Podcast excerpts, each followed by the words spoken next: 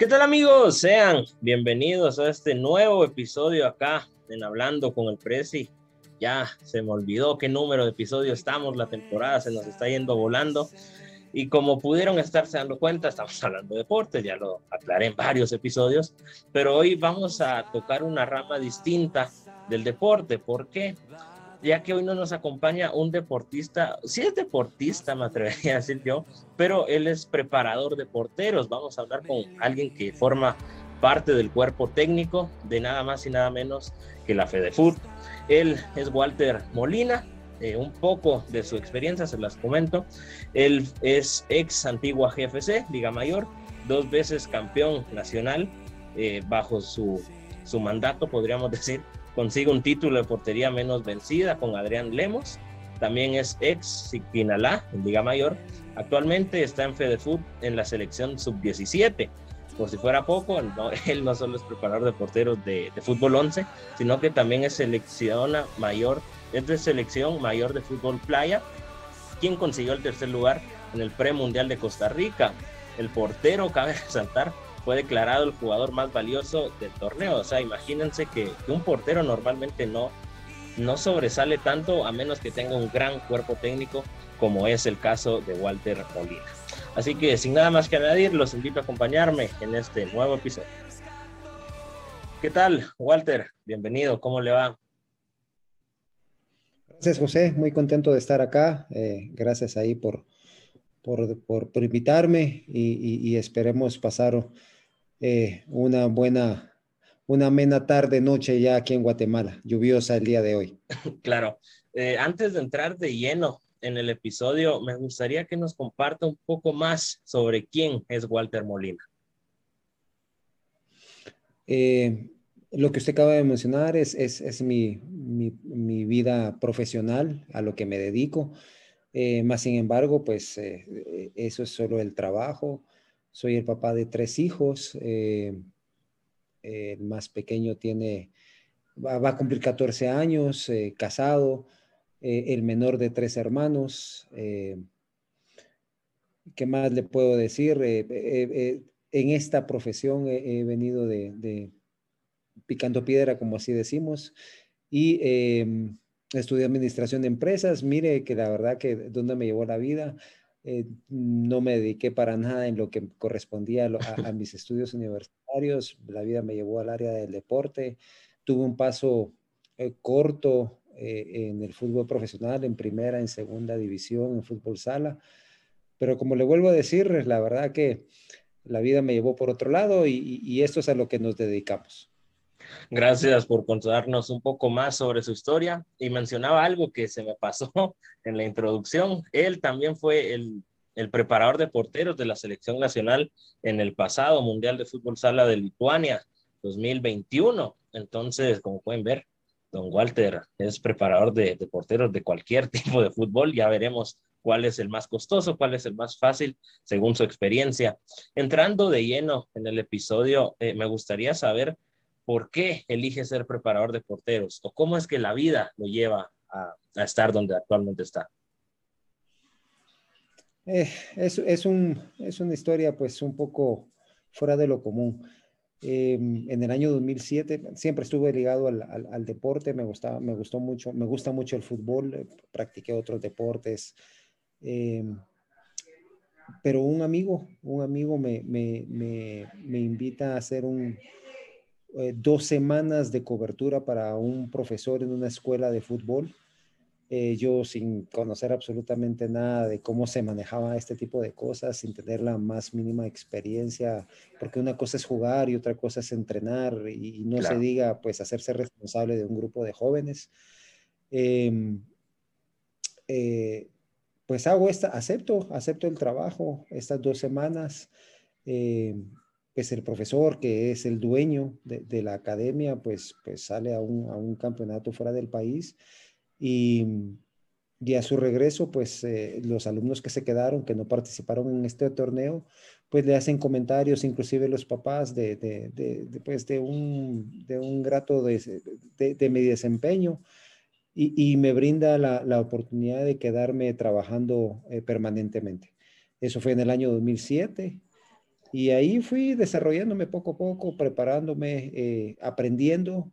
Eh, después eh, empiezo, me, da mucha inquietud el, querer avanzar sobre el tema, me empiezo a preparar, salgo fuera de las fronteras de Guatemala, Estados Unidos, pues tengo dos licencias en, de entrenador de fútbol base en la Federación Americana de Fútbol y y me voy orientando más por, por los porteros. Me, me, van dando esa responsabilidad en la escuela, en la academia, y, y, es ahí donde al pasar del tiempo, eh, pues eh, se van abriendo las posibilidades. Eh, este mismo profesor pues toma un reto en, en, en tercera división, confía en mí, me voy con él y, y, tocando puertas se me abre la puerta de Antigua y lo demás pues es historia, como usted lo acaba de contar. Gracias por contarnos un poco sobre cómo es que ha llegado a donde actualmente está.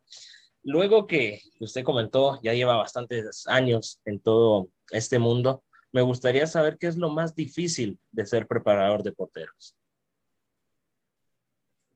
Yo creo que como en todo deporte eh, eh, de, alto rendimiento, pues es... Eh, más allá de lo específico del trabajo, del específico del entrenamiento, es eh, eh, hacer creer al atleta, en este caso al portero, eh, de que siempre se puede dar un pasito más. y eso va de la mano de la parte, pues, socioafectiva, la parte personal del portero, respaldarlo, eh, yo creo que es la gestión. La gestión humana es, es, es, la parte más, más retadora de esta profesión. Usted tocó un punto que justamente ahorita iba a mencionar, de, de no solo el bienestar físico, se podría decir, sino que también lo, lo mental y emocional.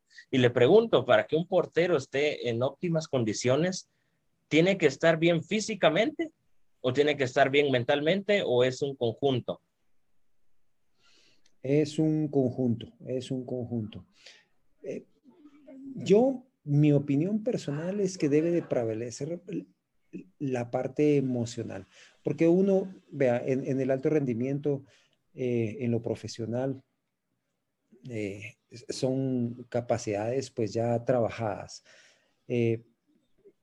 que, que, pueden caer en determinados momentos de, de lesión, de bajo rendimiento, pero todo eso puede sobrellevarse una sola vez si emocionalmente, si mentalmente se es estable y se es fuerte.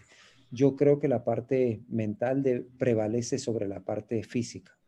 Eh, es, esa parte física, técnica, específica, siempre es entrenable, siempre es mejorable, eh, pero, pero no funciona, no se echa a andar el, el, el, cuerpecito si, si la parte mental eh, no se compromete.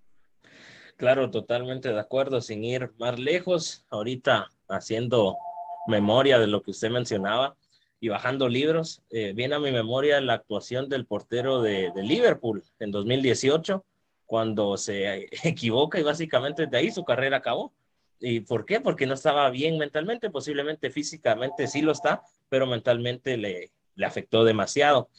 El 2020 será recordado como un año bastante eh, malo, para si se quiere ver así, para la humanidad, ya que hubo una pandemia. El 2021 igual, acá en Guatemala nos estamos acostumbrando a esta nueva normalidad y me gustaría saber qué tanto afectó la pandemia a la hora de los entrenamientos, mantener, eh, ya que escuchamos bien mentalmente y físicamente a los arqueros.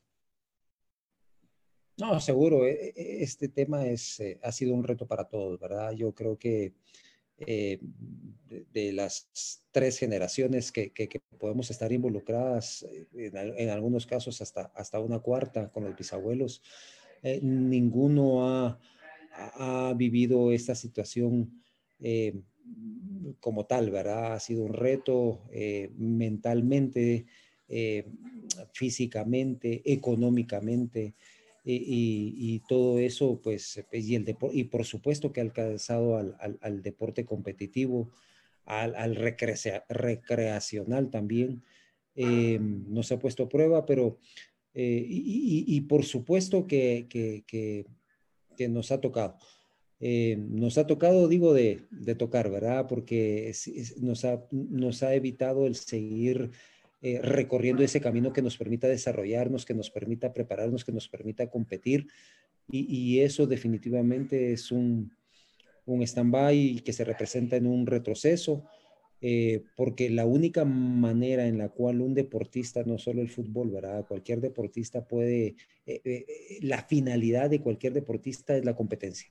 Y al no haberla, pues definitivamente, pues eso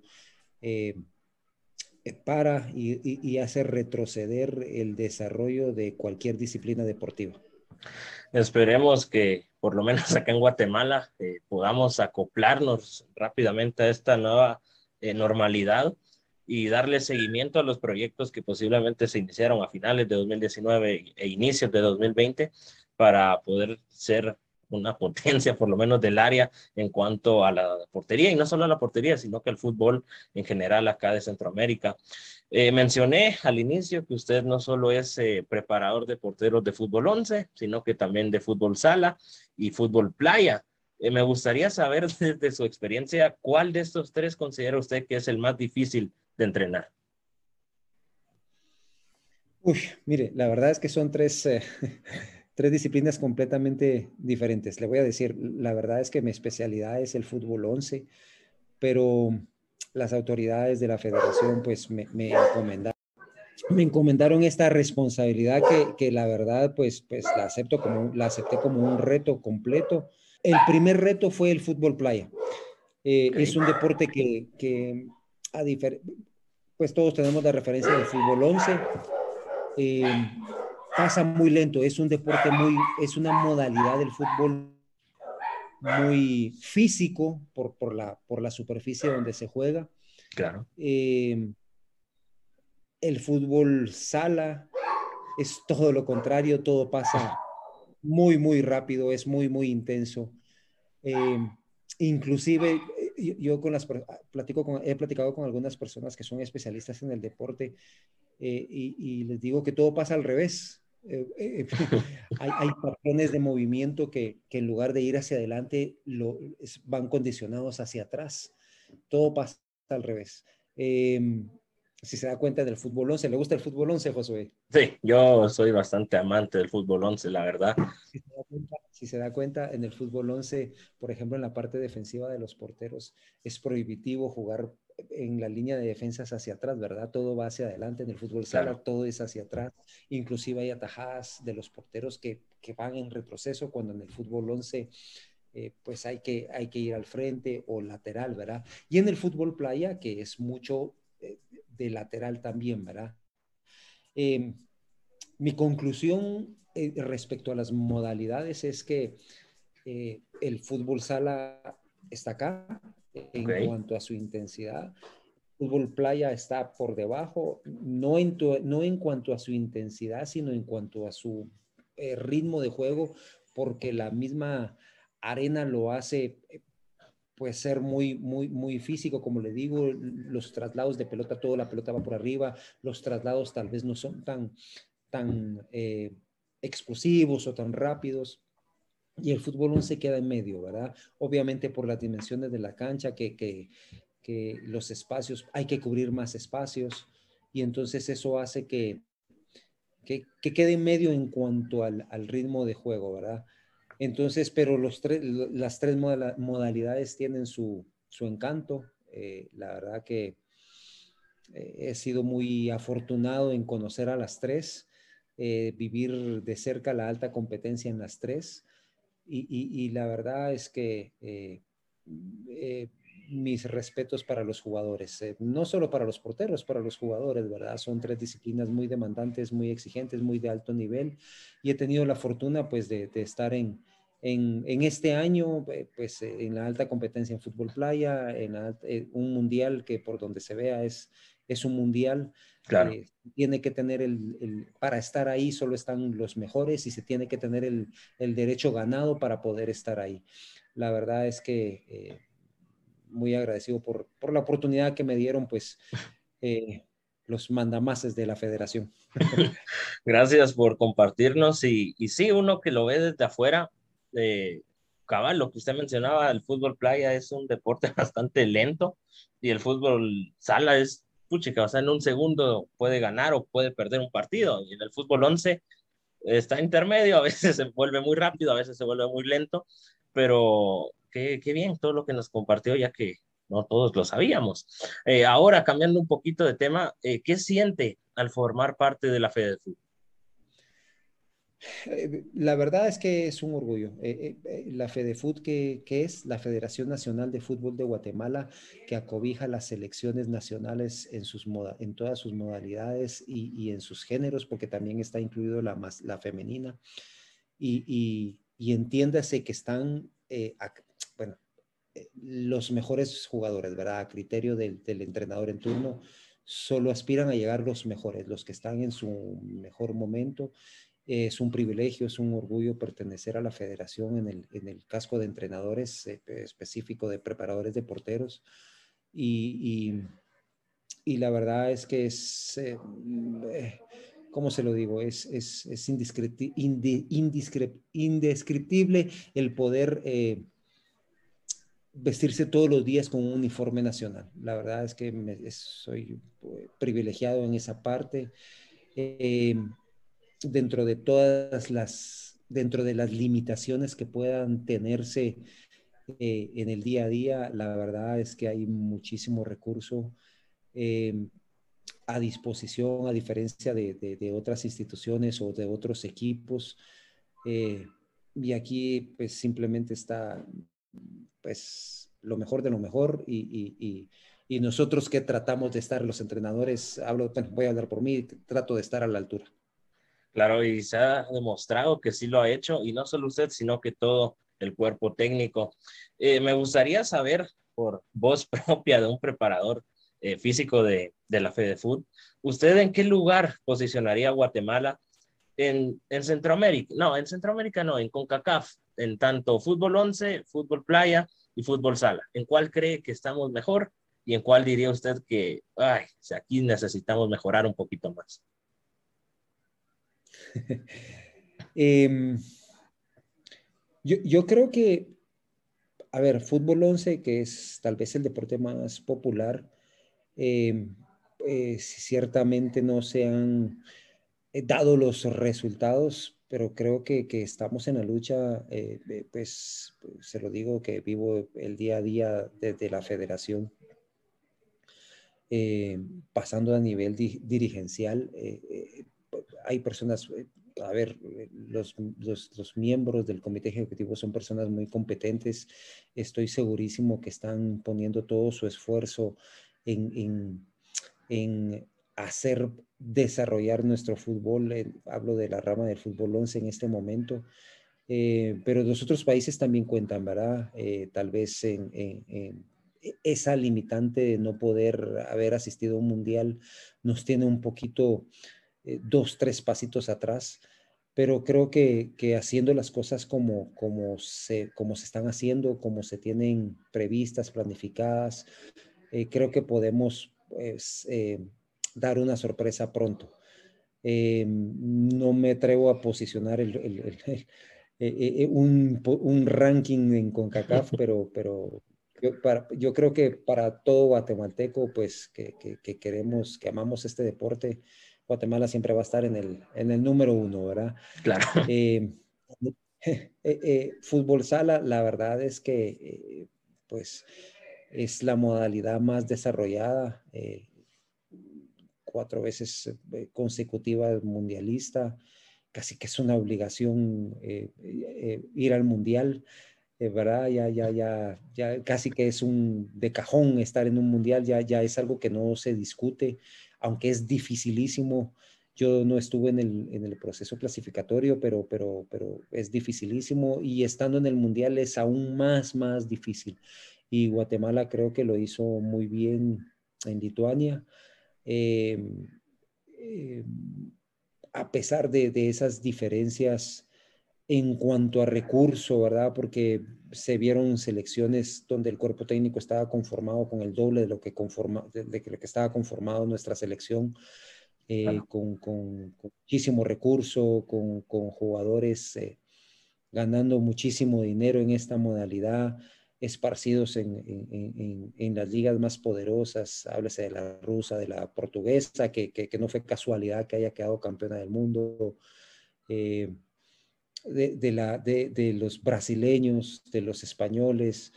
La verdad es que, es una realidad que no está tan lejos y que Guatemala creo que lo hizo bien. Y en fútbol playa, que, es una modalidad relativamente nueva, eh, creo que también eh, la prueba está, mm, no porque yo lo diga, la prueba está en este premundial que, que llegamos, eh, no pidiendo permiso, pero, pero sí con, con eh, pensando de, una manera discreta y, se hizo fuerte. Y cabe resaltar eh, la capacidad de estos jugadores que, que, que, que, bien se saben, son, son pescadores, como eh, mecánicos, algunos son cuidadores de, de, chalets. La verdad es que el compromiso fue total, una hermandad tremenda muy buenos países. Lamentablemente, nos, porque nos tocó enfrentar a la, número uno de CONCACAF, que es El Salvador, em, que es una potencia no en CONCACAF, es mundial. Eh, y, hubo partido, hubo partido realmente. Em, ese partido que, era el, el, cuarto de final eh, para acceder a la, a la semifinal, si no estoy mal, si no mal no recuerdo. Eh, eh, nos dimos de taco a taco. La verdad es que los muchachos espectaculares, eh, los hicimos sufrir. Eh, ellos venían haciendo partidos importantes con, con marcadores de, mucha diferencia, cuatro o cinco goles a favor. Y, y, hubo partido. La verdad es que pues solo quien estuvo ahí pudo sentir esa emoción, esa adrenalina, que, que, que esa intensidad con la que se volvió ese, que, que se vivió ese partido. Pero bueno, yo creo que a partir del resultado de este premundial, yo creo que el que sigue, creo que la obligación va a ser una clasificación. Y en el fútbol 11, pues, pues eh, como te lo digo, es, es, es, es eh, el, más popular. Eh, em, creo que, que podemos, resalto que podemos hacerlo bien si se sigue trabajando de la manera que se viene trabajando hasta hoy. Gracias por contarnos eh, sus experiencias y estoy totalmente de acuerdo. Eh, episodios atrás, no recuerdo cuántos exactamente, eh, acá nos visitó el portero de la selección nacional de futsal y él nos comentaba también que, que, o sea, no todos se dedican meramente a eso y ahora al escuchar que en fútbol playa tampoco los atletas se dedican meramente a eso y aún así dan batalla, demuestra y habla muy bien de ellos y de lo comprometidos que están. Como bien mencionaba, el fútbol 11 es el, es el más popular, no solo aquí en Guatemala, sino que a nivel mundial. Y, y yo también, o sea, no, no estoy dentro de nada de eso, pero sí se vio un gran cambio en este último eh, proceso rumbo a la octagonal final, que tristemente nos quedamos ahí a las puertas, pero esperemos para 2026 que, que no estén las tres potencias de, del área, poder clasificarnos y poder decir que hemos ido a, a, un mundial de, fútbol 11, que es la espinita que todos los guatemaltecos tenemos. Y creo que por eso muchas veces los, los hombres, sobre todo, le tiran mucho al fútbol 11 porque dicen, porque otros países sí, nosotros no, pero no saben todo el proceso y todo el esfuerzo que, que implica cada proceso, cada partido, etcétera. Eh, a lo largo de su carrera, imagino que ha tenido muchos momentos en las tres disciplinas o en Liga Nacional también. Me gustaría saber si pudiera quedarse con un momento, ¿con cuál sería y por qué ese momento? Mire, sin ser como poético, ¿verdad? Me, quedo con un momento que, aplica eh, para todos los momentos y para todas las elecciones y es eh, el ver directamente a los ojos a, los porteros después de, una de una sesión de entrenamiento completamente extenuados, eh, que también aplica para después de, de haber terminado un partido dando su mejor esfuerzo, e, esa, esa, e, esa pasión con la cual ellos pues abordan eh, su, su, desempeño, su entrega, ¿verdad? Eh, mi admiración por ellos, tal vez, tal vez, como le repito, no de una manera poética ni, ni, ni, ni subjetiva, tal vez usted espera una, una respuesta más puntual, pero me quedo con, con, con esa sensación, con, con esa, con, esas emociones, con esos sentimientos que ellos, que ellos eh, le transmiten a uno, ¿verdad? Porque al final de cuentas, sus victorias van a ser nuestras victorias y sus derrotas también van a ser nuestras derrotas, ¿verdad? Claro.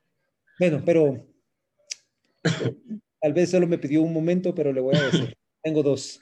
Ok.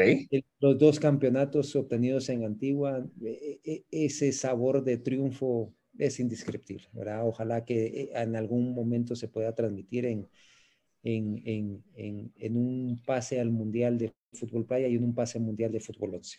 Porque el de sala, como le repito, es obligación. Gracias por compartirnos y tiene razón, muchas veces las sensaciones que uno le queda de decir, ok, estoy haciendo bien mi trabajo y se ve reflejado en cada entrenamiento, en cada noche, en cada madrugada, no sé a qué horas entrenen, ese es el mejor eh, sentimiento que usted le puede quedar y seguramente será algo que no olvide con el pasar de los años, ya entrando un poco en la recta final del episodio, me gustaría saber si a la hora de imagino que sí, pero no, no sé si mucho o poco, a la hora de cambiar de fútbol playa, fútbol 11, fútbol eh, sala o incluso en la misma liga nacional, cambia mucho el planteamiento según el director técnico o usted cuando llega ya sabe más o menos qué tiene que hacer y no varía mucho. Eh, eh, se lo voy a poner de esta parte en cuanto a lo, a ver, sí hay una, hay una, no es una constante, ¿verdad? Porque se trabaja con personas eh, y, personas que, son de alto rendimiento y cada uno tiene sus, sus fortalezas, también tiene sus áreas de mejora y eso cambia de, portero en portero. Y, la cadena hacia arriba, eh, los entrenadores a cargo, los directores técnicos en jefe, también tienen sus propias ideas. Entonces siempre va a haber uno que que adaptarse, que, eh, pensar bien uno cómo va a poder eh, eh, llegar a los objetivos que le trazan a uno, porque sabe cómo es, le ponen a uno un montón de recursos. Este es el portero, estas son sus habilidades, este es tu campo de entreno, estos son tus días, esta es la competencia, y uno tiene que armar el rompecabezas, no el rompecabezas, uno tiene que armar la maquinaria para que encaje bien y, llegue a, un, a, que funcione de, la mejor manera eh, para, para el beneficio de todos, ¿verdad? Pero contestando a su pregunta, eh, lo único que es eh, concreto y no cambia es que es una pelota y es redondo. claro. Hoy sí, última pregunta.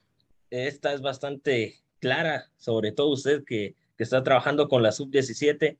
¿Cómo mira el futuro de la portería en Guatemala? prometedor. La verdad, prometedor. Hay, hay, eh, hay muy, muy buenos prospectos que, pueden llegar a consolidarse.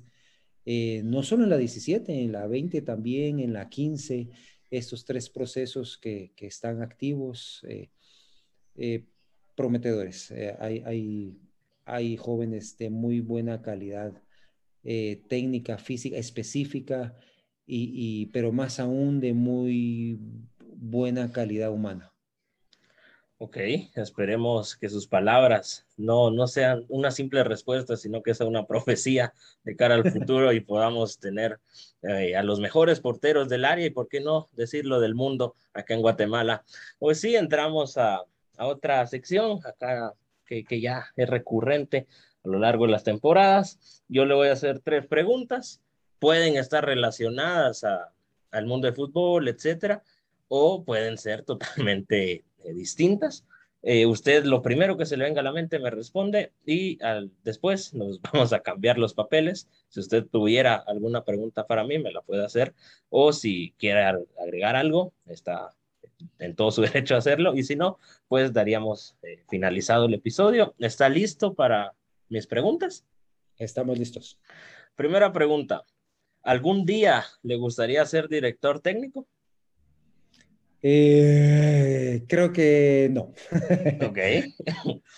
El mejor momento que recuerde de la selección nacional de Guatemala, sin importar que usted haya estado, pero que usted escuche selección nacional, ese momento, ¿cuál sería?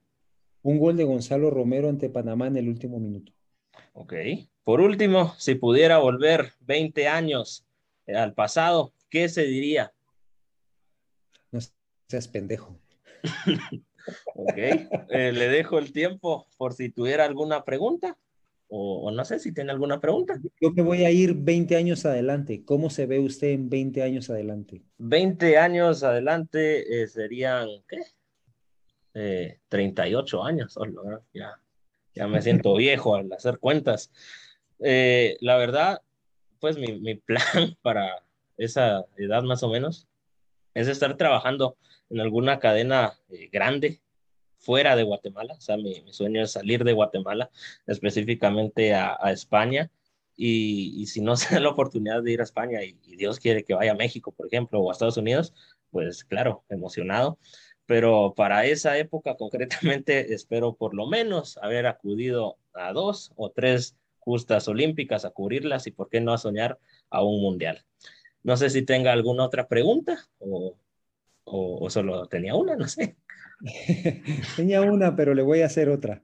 Ok, adelante. ¿Dónde estaba hace 10 años? Hace 10 años, uy, eh, ¿qué? Estamos 2000, 2011.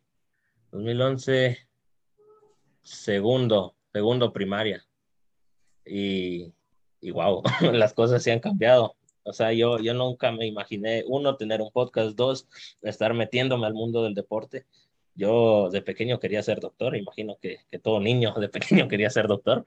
Y, las vueltas de la vida se han ido abriendo puertas y, y sí, en segundo primaria era un niñito. Creo que si no estoy mal, en ese año me, me quitan el apéndice y, y, casi moría. o sea, perfectamente pude haber muerto y esta entrevista nunca hubiese dado pero, pero no, sí logramos sobrevivir.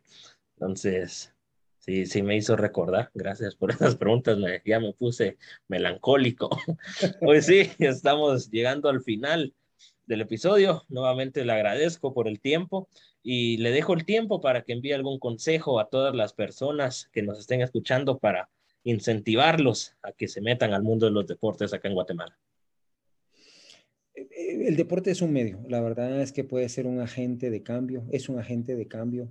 Yo creo que no solo en Guatemala, eh, a nivel mundial, pero nos vamos a enfocar en Guatemala, una Guatemala pues, pues eh, muy golpeada por, por, tantas situaciones em, y que practiquemos deporte. nos da disciplina, nos da un, ánimo de, de, estructura, nos da una parte de estructura y nos genera un cambio en cuanto a nuestras eh, eh, eh, acciones. voy a concluir con esto. Si queremos que, que, las cosas cambien, el primero que tiene que cambiar es uno. eso es, nada más. esa es mi, mi invitación. seamos corteses, digamos buenos días, digamos buenas tardes, digamos gracias, se damos el paso, y no necesariamente porque vayamos en carro, ah, cuando vayamos en pies y vamos en el bus, eh, seamos corteses. si queremos que las cosas cambien hoy, el primero que tiene que cambiar somos nosotros mismos. Eso es, y, seamos agentes de cambio. Muchas gracias por aceptar, nuevamente le agradezco y gracias por ese consejo, totalmente de acuerdo, ya que solo si desde ahorita comenzamos a cambiar, en el futuro veremos el cambio reflejado en Guatemala y por qué no soñar en el mundo también. Hoy sí estamos llegando al final de este episodio, muchas gracias por sintonizarnos. Eh, no está de más recordar suscribirse a Spotify, YouTube e Instagram como Hablando con el Prezi. Y también no está de más recordar si nos escuchan en Guatemala o en cualquier parte del mundo, eh, no salgan, si tienen que hacerlo, háganlo eh, bajo las medidas que, estén en su país, su ciudad, etcétera. Siempre con mascarilla, alcohol en gel. Y si tienen la oportunidad de vacunarse, no duden en hacerlo, ya que solo así podremos salir de esta crisis que nos está sometiendo y parece, solo parece, lo digo de manera superficial, que empezamos a ver la luz al final del túnel, pero solo si todos eh, atribuimos a la causa, lograremos salir rápidamente. Sin nada más que añadir, me despido de ustedes, su servidor y amigo José Acevedo, que les desea una excelente semana. Dios nos los bendiga, nos seguimos escuchando en futuros episodios.